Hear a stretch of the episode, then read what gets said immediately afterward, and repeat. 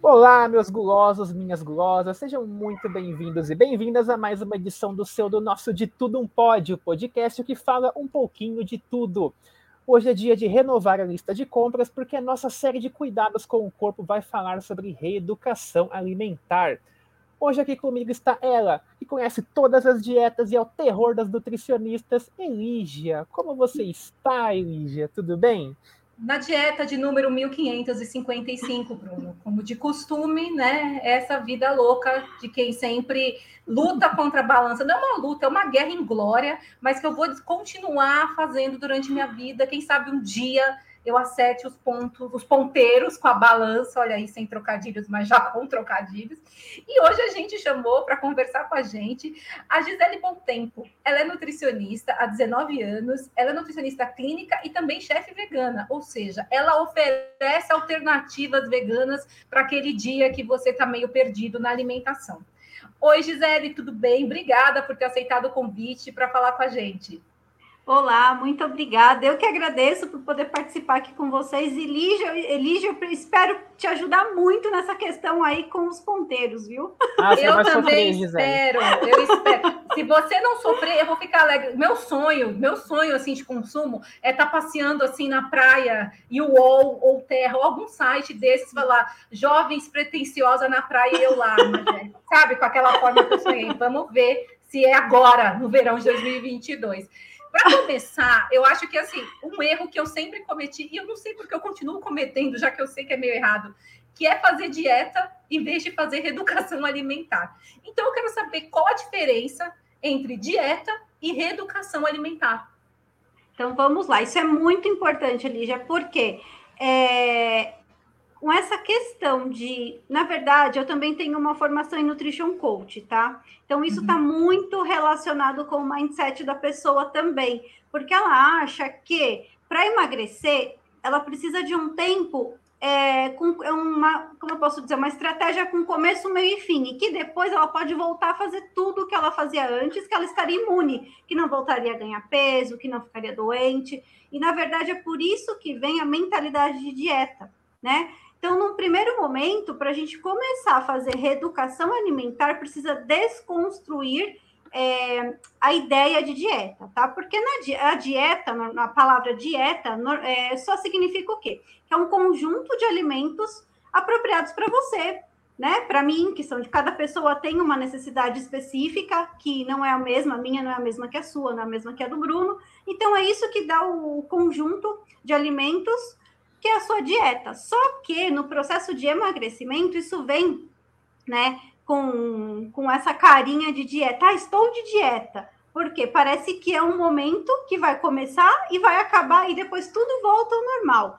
E não tem aquela, aquela, aquela concepção de reeducação alimentar. Né? Então, às vezes a gente até fala, não é nem reeducação, é educação alimentar mesmo, porque a gente já vem desde a infância com, com culturas, com coisas impostas, né? Impostas não, faz pra, já veio mesmo que é, passado de avós, dos pais para a gente, né? São os hábitos alimentares, né?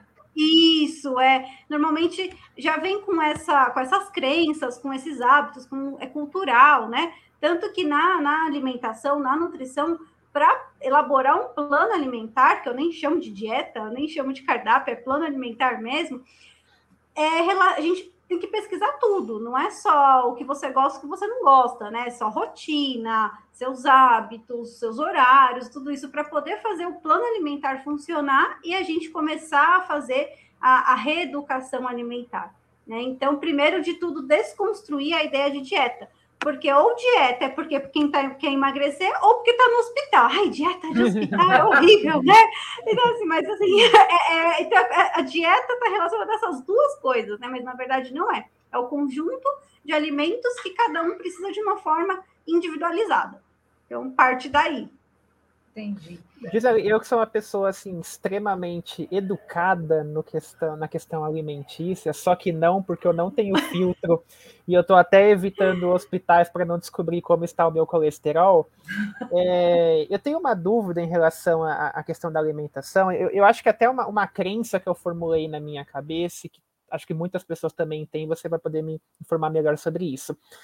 Eu sempre pensei que aqueles alimentos com algumas características específicas, por exemplo, alimentos sem lactose, é, alimentos sem glúten, eles são alimentos feitos para pessoas que têm algum determinado problema com, com esses itens. Por exemplo, uma pessoa que tem intolerância à lactose, ela precisa de, um, de uma alimentação que não tenha lactose, coisas do tipo.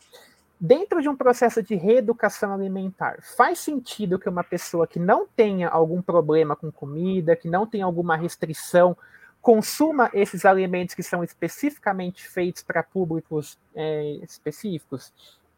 Dietéticos não, também, por exemplo. Isso, sem açúcar, né? Light, então, diet. Isso, é, veio a, a, indústria alimentícia ela veio com esse boom de alimentos, né? Até por questões de marketing e tal.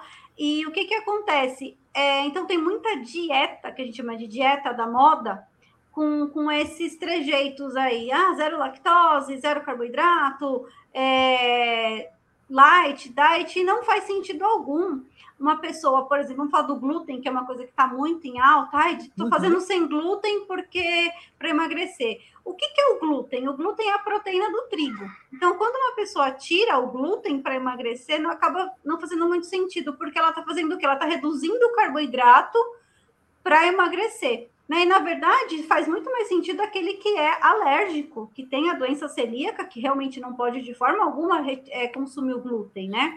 Então, tem várias linhas da nutrição, que uma delas também é a funcional, que é uma formação do nutricionista, que ele acaba tendo algumas é, estratégias nutricionais, algum, algumas defesas, assim, mas eu, como nutricionista clínica é, generalista mesmo, para mim não faz sentido tá? Eu acho que é uma coisa assim que realmente é ficar fazendo aleatoriamente de forma sem nenhuma, nenhum embasamento, nem se olhar para si mesmo, nenhum, nenhum protocolo individualizado não faz sentido. Uhum. Porque, por exemplo, até um outro exemplo que é legal a gente falar. Por exemplo, os alimentos da, dietéticos, né? A diferença de diet e light. Os lights, eles possuem algum micronutriente numa quantidade reduzida e o dietético ele não contém algum, por exemplo, o açúcar, ele não tem sal, né? Esses alimentos dietéticos, por exemplo, que não tem açúcar, zero açúcar. Se você pega um chocolate dietético para diabético, né? Normalmente ele é vendido assim. Quando a gente vai olhar lá o rótulo, o valor calórico total, normalmente os produtos dietéticos têm um valor calórico total maior do que os não dietéticos. E aí, quando você olha o que, que acontece, eles retiram o açúcar e quando a gente fala de um produto industrializado, ele precisa aumentar, ele tirou alguma coisa, ele vai ter que aumentar outra, né? uhum. né? Para poder manter estrutura, textura, né? E nos chocolates, por exemplo, é a gordura. Então, quando você vai lá olhar o percentual de gordura de um chocolate dietético para um não dietético, ele tem muito maior valor calórico e muito maior teor de gordura. Então, assim, será que faz tanto sentido assim eu consumir um alimento dietético dentro de um processo de emagrecimento, né? Talvez para um diabético, aí teria que analisar ele individualmente, seu estado clínico, mas dentro do processo de dieta, de emagrecimento, né, de, de reeducação alimentar, que é o tema, não faz sentido algum, né? Porque dentro da reeducação alimentar, eu sempre, sempre falo, é um, é um lema. Né? Quem passa comigo sabe, é um lema. Você pode comer de tudo, mas não tudo, né? Né? Então, assim, você pode bom lema, bom açúcar. lema, bom lema. Medo desse lema, tenho que dizer. e isso, isso é muito interessante, até porque é uma percepção que eu confesso que eu não tinha, porque... A, porque você a é tá magrinho tá, a nunca gente... precisou passar por esse sofrimento. Porque a gente está mais habituado a ver essa questão de diet light em alimentos ou bebidas doces. Então, eu sempre imaginei que o light e o diet eles estavam relacionados exclusivamente ao açúcar. E pelo que você está falando, não necessariamente não. é só o açúcar, né? Eu achava Exato. que era só açúcar. Não. Por exemplo, os iogurtes, né? Os lights, eles têm teor reduzido de gordura normalmente. Segue meio que um, um perfil, assim. Aí é só analisando o rótulo mesmo. Mas os lights, eles, têm, eles contêm, mas em, em, quantidade reduzida. Agora, o dietético é zerado em algum, em algum macronutriente, algum ingrediente. No Isso confunde as pessoas, né? Não confunde muito, assim. E no processo de reeducação alimentar, por mais que você possa comer de tudo, tem alimentos que não dá para comer, tipo sorvete, dá?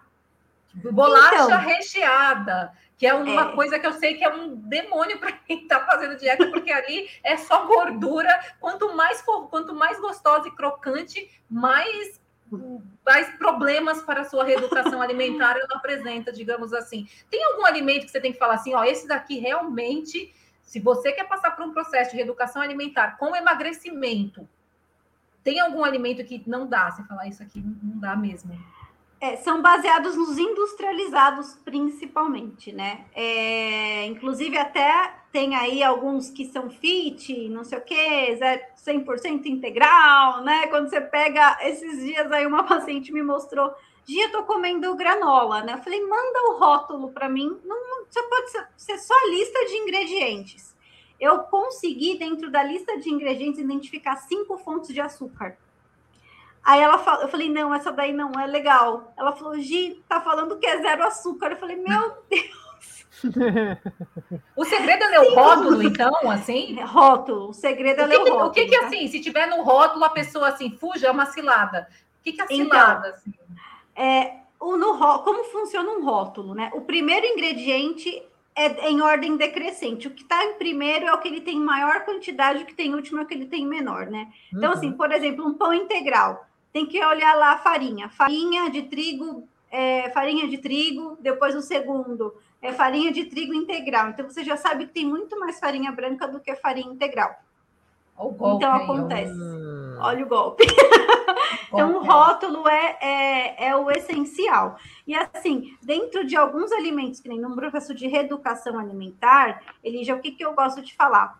É claro que esses alimentos industrializados, os biscoitos recheados, os, as bebidas é, gaseificadas, açucaradas, né? São alimentos assim que embutidos, né? São totalmente é, é, inapropriados para ter uma, uma saúde adequada, né? O que eu observo de prática clínica, tá? Normalmente, quando eu recebo o paciente assim, ele tá assim porque normalmente é uma descompensação emocional que leva ele até essas escolhas alimentares assim extremamente engorduradas e açucaradas, vamos falar assim, né? Quem então, nunca... o que, que acontece? Exatamente. ou é TPM, ou é uma briga com o chefe, ou é um trânsito do, do capeta que a gente chegou em casa, né? Aí é aquele bendito eu mereço, né? Aí você merece o quê? Uma cenoura? Não. É. é. E aí o que é sempre aquilo assim, é a gente tentar tampar uma panela redonda com uma tampa quadrada. Não vai achar Boa analogia, não esquecerei isso, gente. Vou sempre lembrar depois Imagina. que eu depois Isso. que eu comi o doce, aí eu penso nisso. Não fechou. Aí o que, que acontece? Você está buscando uma solução para um problema que não é a solução. Né? Então eu briguei com o meu chefe, aí eu começo a comer para tentar resolver aquele problema que o chefe não vai resolver. Né? Então, por isso que vem começa a compulsão. Come para resolver, come, come, come, porque tem aquele prazer quase que instantâneo, mas de repente vem o mal-estar de novo, porque aquela não é a solução para o problema. E normalmente esses alimentos açucarados e gordurosos, eles estão relacionados a essas escolhas justamente por conta desse prazer imediato. Depois vem aquele arrependimento, né? Fala, caramba, por que, que eu comi isso? Não resolvi o problema, estou me sentindo pior comigo, estou infeliz comigo e com a situação toda. Ai, vou comer de novo. E aí, aí porque tenta, tenta resolver de novo, entendeu? Aí começa a entrar num ciclo Rindo. de rindo de, nervo, rindo de nervoso aqui. Felizmente, é... eu, não vou, eu não vou mostrar o que tem aqui ao meu lado, que eu estava consumindo antes do podcast, para não ai, tomar ai, bronca ai. ao vivo. Ah, eu acho que era uma maçã, não era? Não? Isso, é, isso, então... isso é uma lenda urbana, do tipo assim, nossa, você tá querendo comer um doce? Come uma banana. Não, né? Mas é. você está falando uma coisa que é muito assim, é muito louca. A gente vê as orientações dos nutricionistas e a gente tenta seguir, como por exemplo essa paciente lá, eu comprei uma granola zero açúcar, toda feliz. Não, não foi uma granola. Exatamente. É legal essa ideia do rótulo, porque a gente aprende a consumir o produto de maneira adequada. Eu lembro que até um tempo atrás saiu umas matérias de produtos que faziam, é, colocavam grandes, alguma, algum benefício que eles tinham quando na verdade não existia aquele benefício. A pessoa comprava ou usava cores, por exemplo, mel, aí usava aquele mel. Não tinha mel. A pessoa ia ler, não tinha, só que a maioria das pessoas não presta atenção no rótulo, olha mais a embalagem e acabava sendo enganada. E essa questão da enganação tem muito, eu vejo muito assim, os nutricionistas hoje eles sofrem com essa influência, essa concorrência dos influenciadores digitais.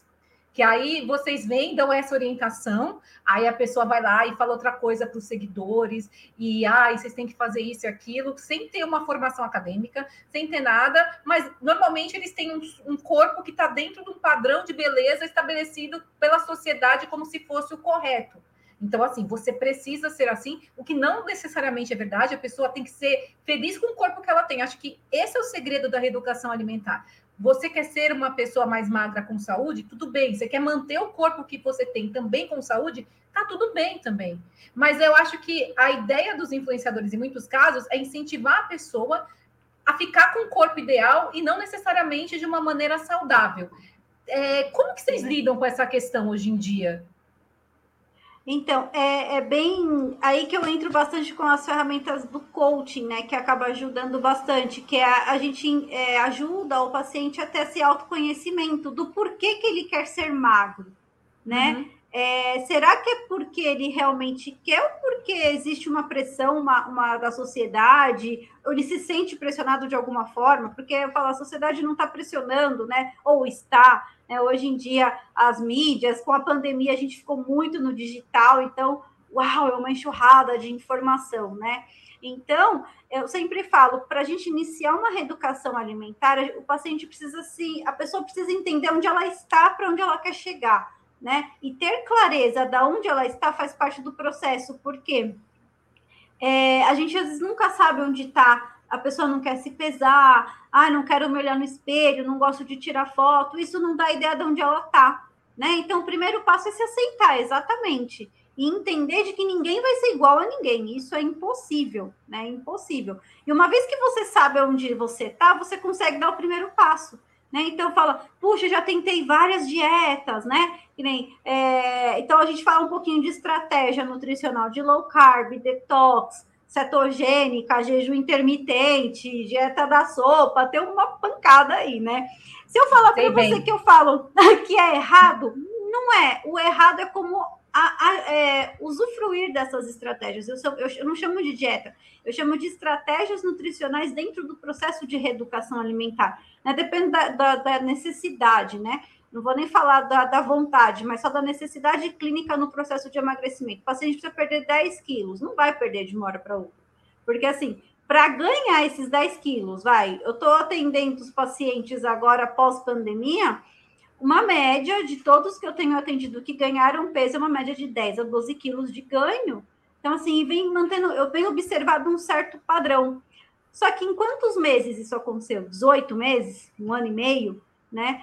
Não vou perder esses 10 quilos em dois meses, em três meses. Então, a, o ganho, ele é lento e, e gradativo. E a perda também tem que ser lenta e gradativa, que é aí que falta a paciência, né?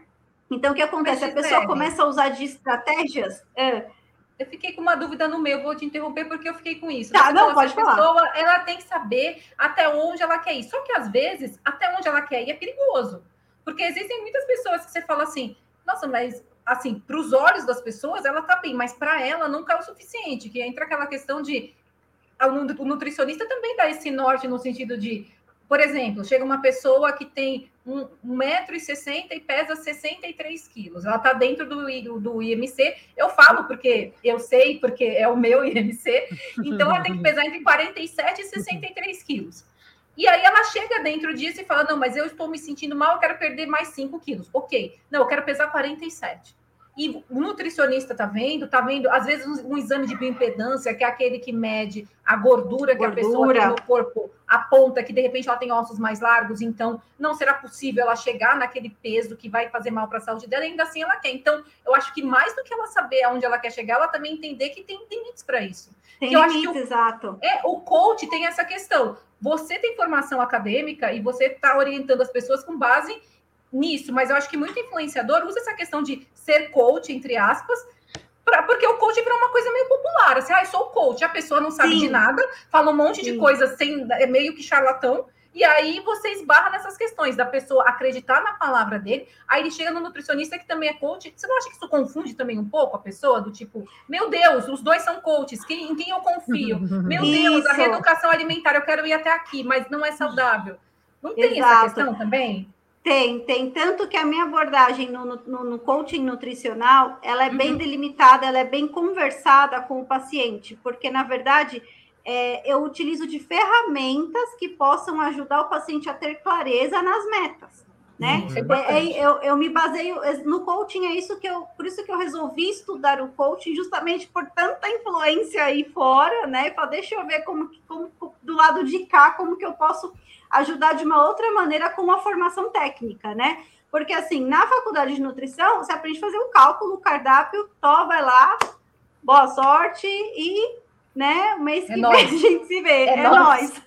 Com o Nutrition Coaching, não. Você, eu vou entender as dificuldades do dia a dia do paciente e facilitar o caminho dele dentro do processo de nutrição né? Que isso a gente não aprende na faculdade. A gente aprende a fazer um cardápio calculado, bem delimitado, e muitas vezes é aquele cardápio que a gente entrega para o paciente, que para o nutricionista, uau, fiz um cardápio sensacional. O paciente vai levar, meu Deus, o que, que é isso? Depois eu vejo, põe na gaveta e some, né? E aí o que, que acontece? Não é efetivo. Não é efetivo, exato. Eu... Então, não, eu, eu, eu, eu, eu fui no nutricionista uma vez na minha vida até hoje. Foi há, há alguns anos, antes de eu começar a faculdade, eu estava querendo começar a academia, eu passei no nutricionista, né, para ter uma dieta, né, para ganhar massa, etc. Gisele, e, e, o, o, nutricionista, ele me passou uma lista com alimentos que eu nunca tinha ouvido falar na minha vida. Alimentos que eu, da montanha. alimentos que eu não sabia onde que eu ia comprar, porque eu não tinha nem ouvido o nome daqueles alimentos, e eu fiquei sem saber o que fazer. Tanto que depois eu acabei não seguindo essa dieta, porque a, a, a, a o meu cenário aqui em casa não me permitia seguir essa dieta. Eu estava achando muito interessante isso que você estava compartilhando, porque assim, às vezes a gente tem a, a percepção do trabalho do, do nutricionista quando ele é visível, no sentido de é, você está se sentindo mais disposto, você tá se você tem um pouco mais de preparo físico, o seu, o seu organismo ele está melhor regulado, você está é, ganhando massa, perdendo massa, de, seja qual for o seu objetivo. E é muito legal você tomar, tocar nesse ponto que talvez o, o, nutricionista hoje ele também precisa ser, entre aspas, um psicólogo, né?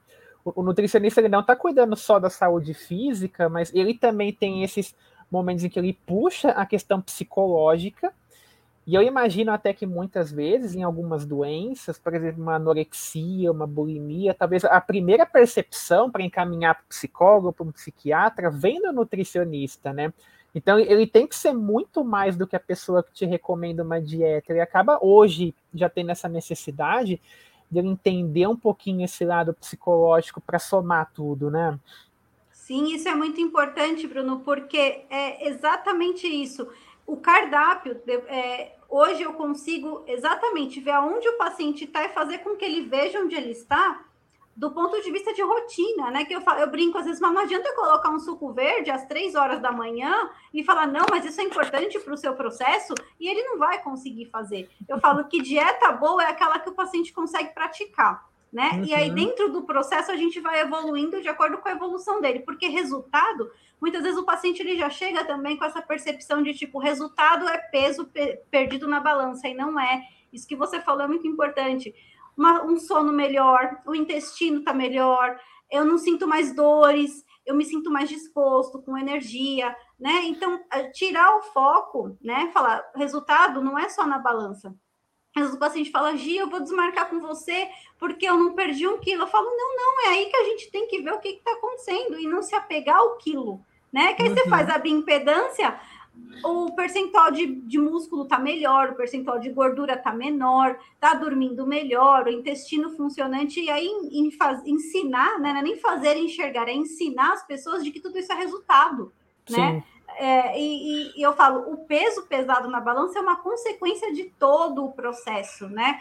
Então, é, diz, o fato de você desmistificar né, é, do que é dieta, porque é, é, simplesmente resumido assim, né? O nutricionista passa uma listinha, normalmente tipo assim, passa uma listinha do que eu posso comer, para não, não é lista, não é com uma lista que a gente resolve o problema.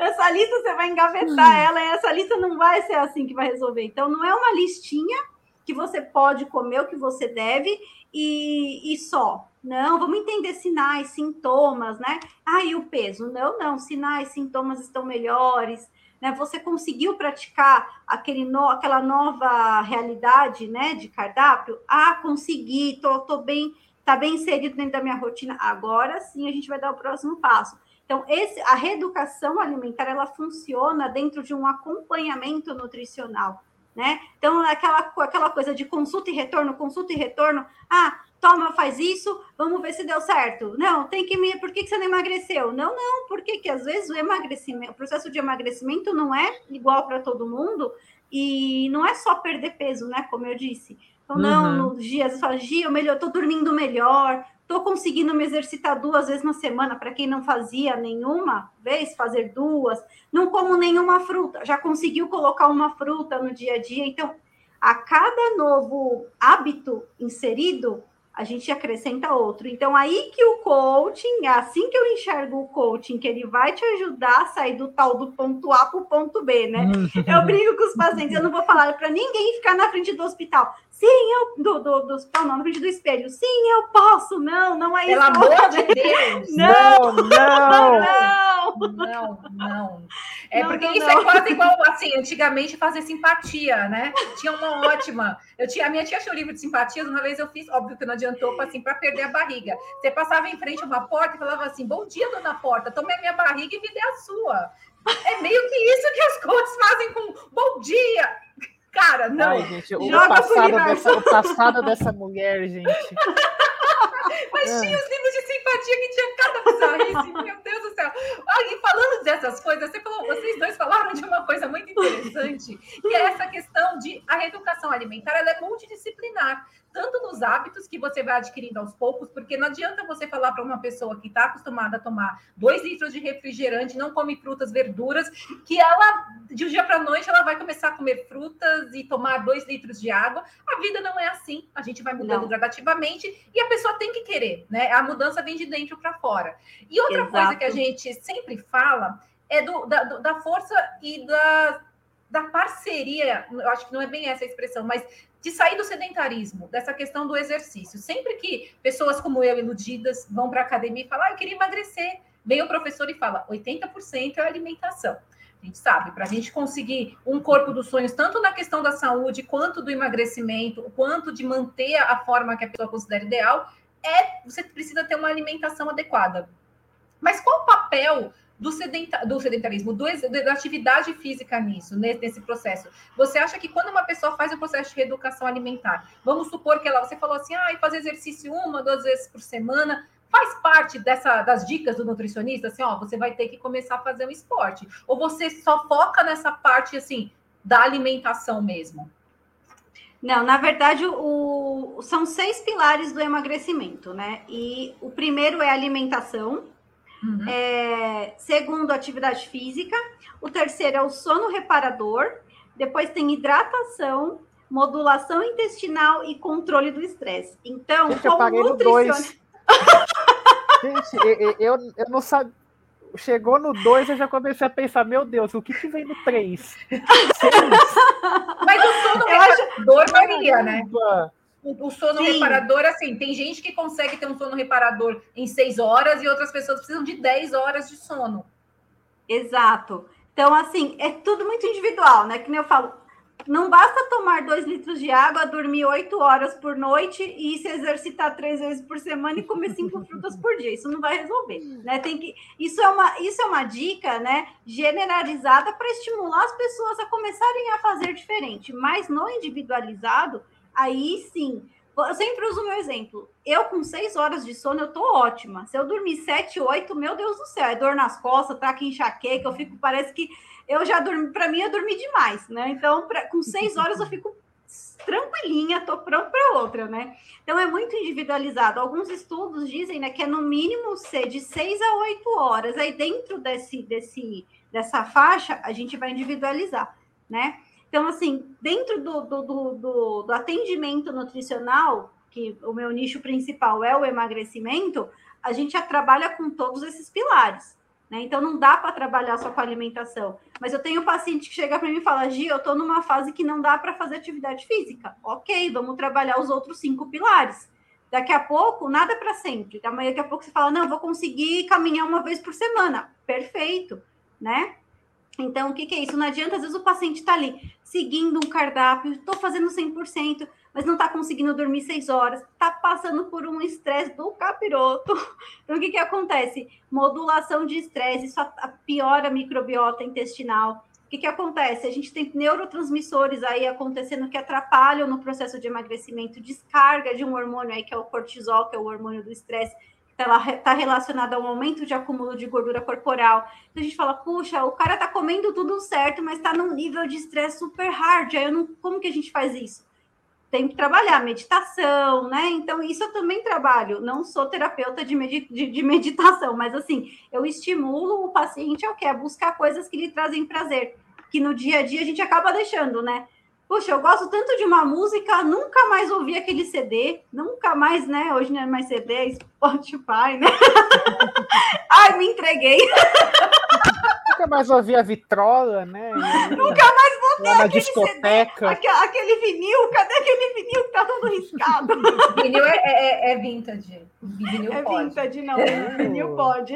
Então, assim, a pessoa nunca mais viu um, um nunca mais ouviu uma música, nunca mais parou para ver um filme, né? Tá sempre é, no estresse, cansado, desmotivado, e tudo isso atrapalha no processo de reeducação alimentar. Aí o que, que ela vai fazer?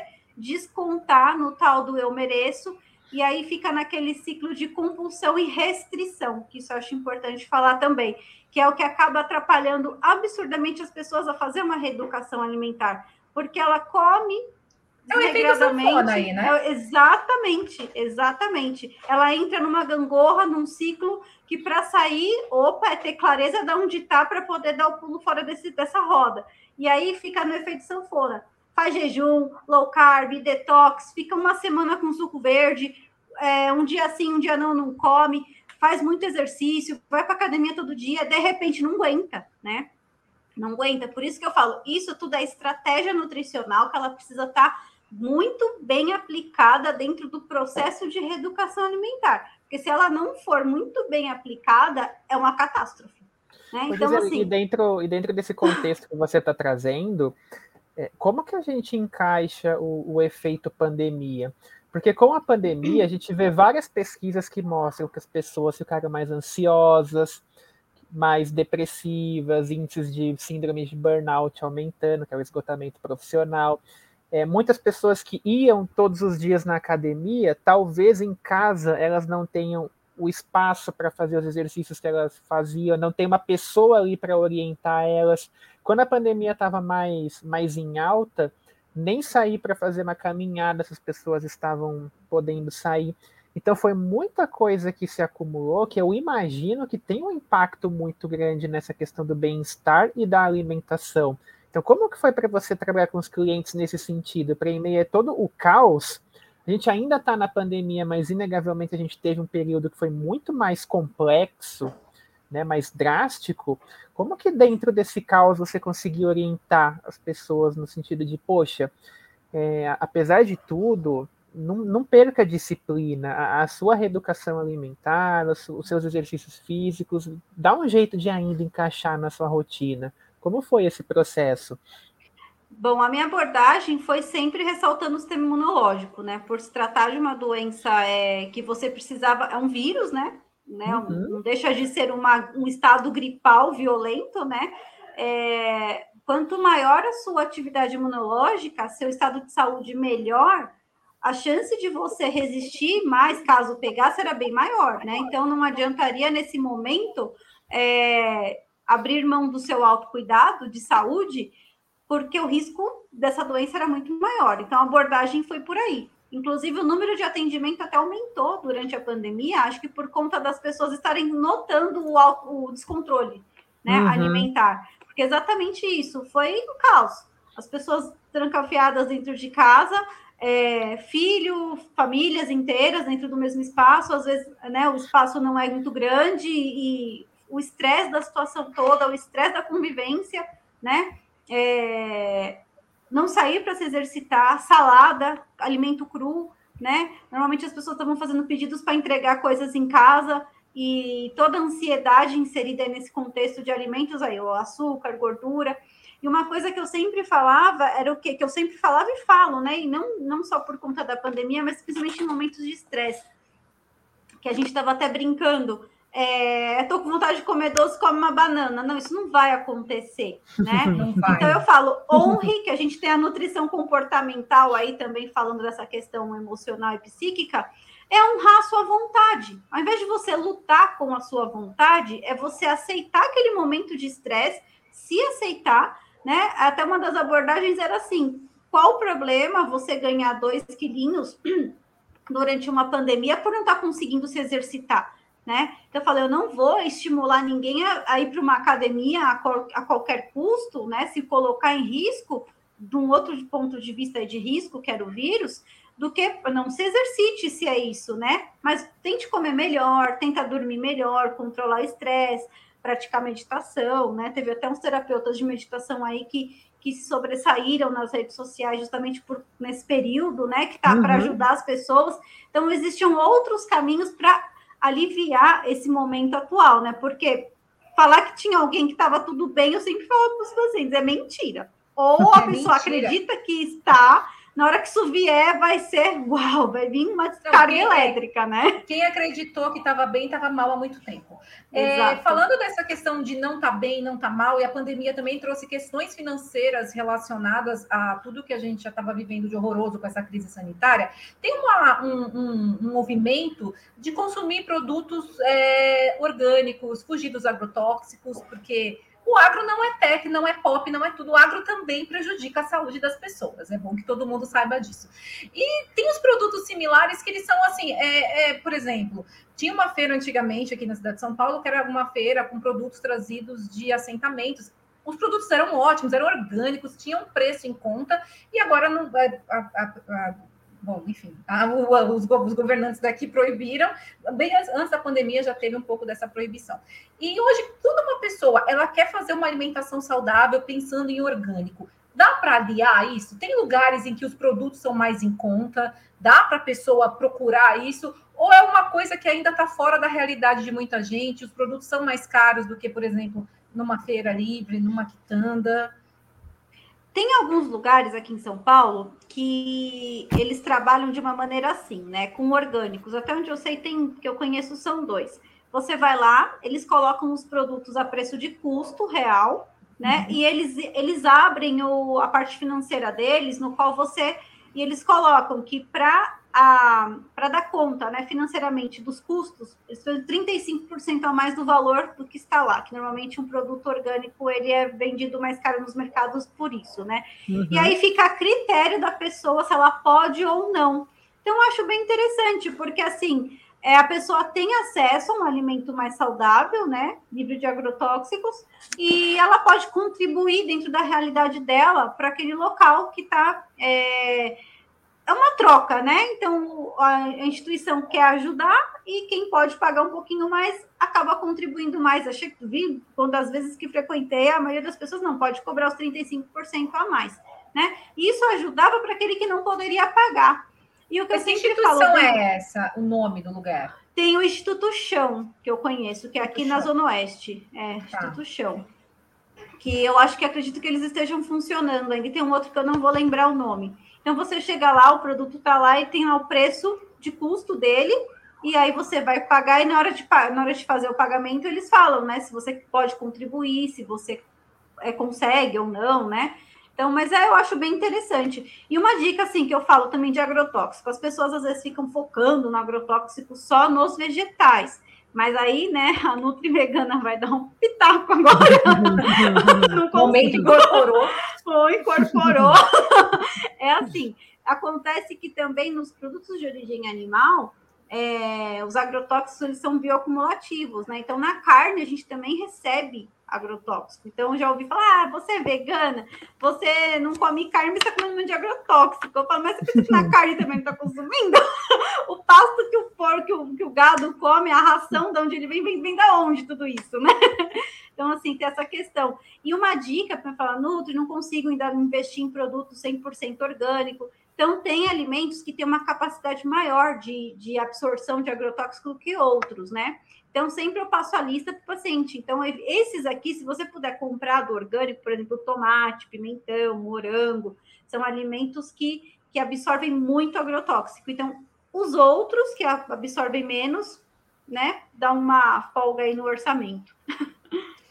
É, a gente está chegando no final do, do nosso podcast. Deixa eu fazer uma pergunta agora. Eu quero que você resuma a resposta para ficar meio que para caber aqui. A gente Diga falou dos... é, não, a pergunta complexa, né? É a pergunta de ouro. A gente falou dos tipos de dieta, a gente também tem essa questão de, às vezes, nossa, a pessoa vai viajar, e aí ela fala: caramba, comecei a dieta amanhã, ou, ou amanhã, comecei a dieta hoje, o que, que eu faço daqui a uma semana quando eu for viajar? Aí você pensa assim: quais são as dicas de ouro para quem está começando esse processo de educação alimentar? Alimentar, assim, no dia a dia, ela vai começar esse trabalho, ela de repente tem esse um amigo que ela não vê há muito tempo, principalmente nesse período pós-pandemia, que as pessoas aos poucos estão voltando a se encontrar. Ela começou também nesse mesmo, nesse mesmo processo, como você citou, muita gente teve o ganho e está começando a ter querer voltar para um peso que considera ideal que, que essa pessoa faz assim? Como, qual é a dica de ouro para ela não se perder nesse caminho, para ela conseguir socializar, ela conseguir ter uma vida que ela considere ok dentro dessa questão da socialização, mas também sem prejudicar a reeducação alimentar que ela está se propondo a fazer. Até porque eu acho que o começar é onde o bicho pega, né? É, Quando você já está embalado, acho que você consegue ter um pouquinho mais de disciplina, mas para começar, para ter uma mudança de rotina, é, é O barato é né? doido. Sim, sim, exato. Essa mudança de rotina que é aquele começo que eu falo, é, eu falo para o paciente, agora a gente é uma dupla, estamos juntos até tudo se inserir aí. Mas para esse caso, o que, que eu sempre falo? É o equilíbrio, tá? É, às vezes as pessoas deixam tudo para começar na segunda, no próximo mês, depois das férias, né? É, o segredo é o quê? Tá tudo bem, eu tô, tô de férias, tô em férias, eu vou fazer um almoço com esse amigo, vai. Então, lá no almoço, relaxa, não fica pensando sobre a dieta, não fica lutando contra aquilo. Na próxima refeição, volta para a rota, né? Então, se abusou um pouquinho mais no almoço, dá, dá uma, uma regulada no jantar, comer um doce no, de sobremesa, nas próximas refeições colocar frutinha, né? É, se exercitar mais na medida do possível, o que, o que faria de carro fazer uma caminhada. Então, aproveitar os momentos de, de, de é o que eu falo, isso é o equilíbrio, isso é o que eu falo, é o para a vida, autonomia alimentar. Se a pessoa conseguir identificar que esses momentos de lazer, eles são momentos de lazer e que tá tudo bem comer uma pizza, e tomar um copo de refrigerante, mas que na próxima refeição você vai comer a salada, a fruta, né? Dar preferência para os integrais, vai se exercitar, tá tudo bem, né? Então, ai, nunca mais vou comer uma fruta, nunca mais vou tomar uma cerveja. Não, vai sim. Eu falo, é. em vida social, isso é importante, né? E Agora, também a quantidade, né? Assim, eu vou comer um pudim, é um pedaço, não é, é a Magali que vai comer o pudim inteiro e deixar um pedaço para os outros. Eu tenho vontade, mas não dá. Você tem que comer um pedaço do pudim, em vez de comer ir para o rodízio, você pede a pizza em casa e come um pedaço. E isso vai para o la carte, evita os rodízios, né? E saber por que, que as pessoas às vezes elas vão para o rodízio, tipo, porque existe uma, elas acreditam que existe uma imunidade naquele momento o dia do lixo, por exemplo, as férias. Não, o que eu fizer neste momento não vai me causar malefício nenhum. É por isso que às vezes acabo optando em comer em grandes quantidades, porque acha que depois não vai poder né? Então, tudo que eu fizer agora, eu vou, vou aproveitar, porque depois eu vou entrar de dieta eu escuto muito isso. Não, eu vou é. fazer a despedida. Quem não, não precisa despedir, não precisa, tá lá. Daqui a pouco você vai poder comer de novo um pedaço, não tem problema, então, né? Não é o dia do lixo, o ideal é a refeição do lixo. Isso, não, mas não todo dia, por exemplo, uma Exato. vez por semana, não é assim, é, todo dia eu tenho uma refeição do lixo. É, uma vez por semana, por exemplo, aquela refeição eu vou dar uma abusada, porque eu sou filha de Deus, e as outras eu me Isso. controlo. Isso. Tá. E quando você sabe disso, tudo isso, ó, por exemplo, no atendimento individualizado, eu discuto com o paciente. Então, vamos colocar aí 10% do 100%, você vai ter um comfort food, né? Um lanchinho. Qual que é o momento do dia que você mais sente necessidade de um comfort food? Agir à tarde. Então, vamos, vamos, vamos limitar em tantas gramas, mas você saber que ele está ali, você não precisa uau, comer um quilo dele para depois, né? Porque o que acontece? Um exemplo rápido. A pessoa vem fazendo mil calorias, segunda, terça, quarta, quinta e sexta. Numa soma deu 5 mil calorias. Aí chega no final de semana, ela faz 3 mil no sábado e 3 mil no domingo. Na soma de dois dias, ela ultrapassou o que ela comeu na semana toda. Então, assim, às vezes compensa fazer 1.500 todo dia do que fazer mil todo dia e 6 mil em dois dias, né? Então, é, é o é. equilíbrio. Então, Gisele, quero agradecer muito, inclusive para esse conselho das contas, porque para quem é de humanas é difícil fazer isso. Então, agora eu já entendi que é melhor eu comer 1.500 todos os dias do que eu comer 3 mil no fim de semana. Eu já fiz isso muito, hoje em dia não faço mais. Vou, vou começar segunda que vem, meu processo de reeducação alimentar agora consciente. Vamos ver se dessa vez vai eu realizo meu sonho de ser fotografada em plena forma física, andando na praia Verão 2022, me aguarde que eu tô aí. Muito obrigada por todas essas dicas que você deu para a gente. Realmente, até para mim, que eu realmente sempre li muito sobre esse assunto, foi tudo muito esclarecedor. Obrigada de coração. É, Bruno, gostou das dietas? Você um dia pode precisar dessas dicas também. É, meu, meu momento é de brilhar agora, né? Obrigada, momento, Gisele, de verdade. Obrigada. Bom, gente, como disse a nossa querida Gisele, você pode comer de tudo, mas não é para comer tudo. Ou seja, de tudo um pode. Se você gostou, deixe seu joinha, compartilhe esse vídeo com seus amigos e também clique aqui no sininho para ativar as notificações. E não deixe também de acompanhar a gente no Spotify. Combinado? Então, a gente se vê na próxima. E, ó, é para todo mundo colocar as dicas da Gisele em prática, hein? A gente tá de olho e a gente vai cobrar. Até mais. Até mais.